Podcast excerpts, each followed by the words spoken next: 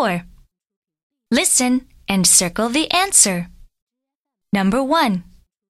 Yo yo begins with the letter. Number 2.